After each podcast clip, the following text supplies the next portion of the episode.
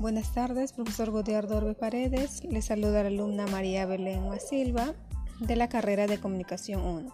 En esta ocasión voy a explicar en qué consiste mi monografía y en qué me va a servir.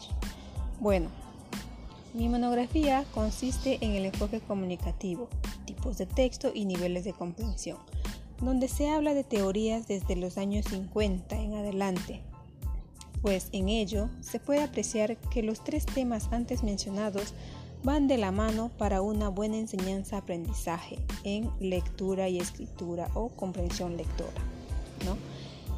¿En qué me va a servir la monografía? Bueno, la monografía antes mencionada me va a servir como guía para mi preparación como docente y en mi carrera como profesional. Gracias, profesor Godiardo, por este tema en enseñanza-aprendizaje. Buenas tardes.